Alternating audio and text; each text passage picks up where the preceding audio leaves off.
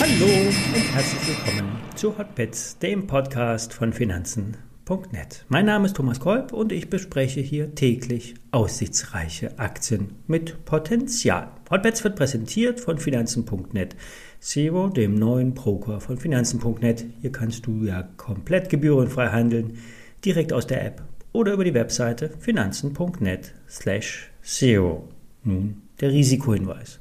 Wie immer, alle nachfolgenden Informationen stellen keine Aufforderung zum Kauf oder Verkauf der betreffenden Werte dar. Bei den besprochenen Wertpapieren handelt es sich um sehr volatile Anlagemöglichkeiten mit hohem Risiko.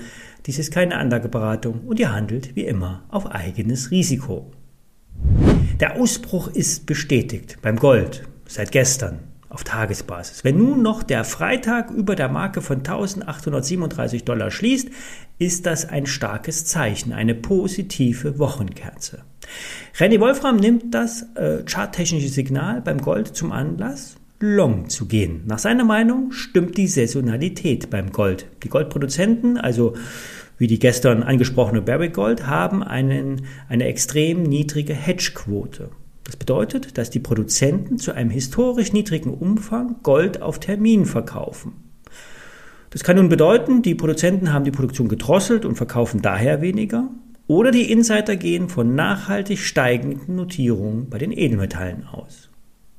Druck kommt zudem vom Terminmarkt. Hier sollen große Optionen rund um 1825 Dollar gelegen haben. Steigt Gold nachhaltig darüber, müssen die Positionen glattgestellt werden. Und dies führt dann zu Eindeckungskäufen, sprich Nachfrage.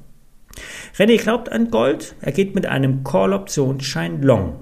Der Schein ist im Geld, kostet ca. 12 Euro und sollte sich ungefähr verdreifachen.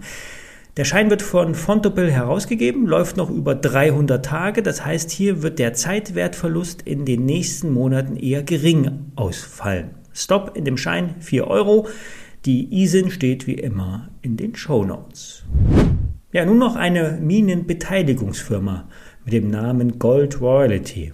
Die Firma hat als Geschäftsmodell, Minengesellschaften zu finanzieren, ihnen Geld für die Erkundung und Förderung von Gold zu geben. Im Gegenzug gibt es eine Beteiligung an den späteren Goldverkäufen. Zudem hat die Gesellschaft unlängst drei Minenfirmen geschluckt und hat nun insgesamt 121 Vorkommen in der Gesamtbeteiligung. Hauptargument für die, Investment, äh, für die Investmentidee in, in Goldminen, nach Aussagen des Vorstandes, die Kapazitäten im Edelmetallmarkt sind im Vergleich zu den Spitzenwerten um 40 Prozent gesunken und daher auch die Zukäufe. Neue Minen werden derzeit nicht entwickelt. Der Treiber von Gold sollten, sollte sein, ja, sollten die allgemeinen Preisschübe sein. Das Thema Inflation hat zwar bisher noch nicht nachhaltig auf den Goldpreis sich ausgewirkt, doch die Inflation wird bleiben, so der Firmenlenker weiter. Seine Prognose für den Goldpreis 3000 Dollar. Für die Beteiligung an den Goldverkäufen hat die Firma keine weiteren Risiken, da das Geld ja nur einmalig als Investment geflossen ist und bei dem Goldverkauf theoretisch der Wert ohne Begrenzung steigen kann. Als natürliche Grenze ist natürlich die maximale Förderquote in äh, einer Goldmine zu nennen. Für Börse Online ist das Investment in einen Minenfinanzierer eine gute Idee. Mit Gold Royalty setzt ihr auf Explorationserfolge kleinerer Minengesellschaften, ohne deren Risiken eingehen zu müssen, da die Firma ja, wie bereits gesagt, nur das Geld vergibt und alle anderen operativen Risiken nicht tragen muss. Die Bilanz ist nach Aussagen von Börse Online schuldenfrei und in der Kasse liegen 43 Millionen Dollar Reserven. Kursziel 5 Euro, derzeit liegt die Aktie bei 4 Euro und sollte der Goldpreis weiter anziehen, wird hier gehebelt profitiert. Kaufen lautet die Einschätzung des Anlegermagazins. Ja, und nun höre ich auch mal auf mit dem Gold, zumindest für diese Woche. Zum Schluss noch eine Aktie, KTEC.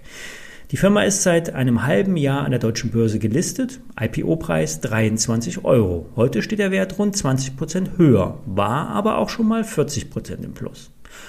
Grund für den verhaltenen Optimismus? Lieferketten. Wie bei allen, fast allen. Trotzdem, der Vorstand gibt zu, ohne die Lieferkettenprobleme wären die Zugewinne beim Umsatz und Ertrag rund 10% höher. Trotzdem wurden die Prognosen bestätigt. Umsatz zwischen 535 und 560 Millionen Euro. EBITDA in einer Bandbreite von 27 bis 33 Millionen Euro.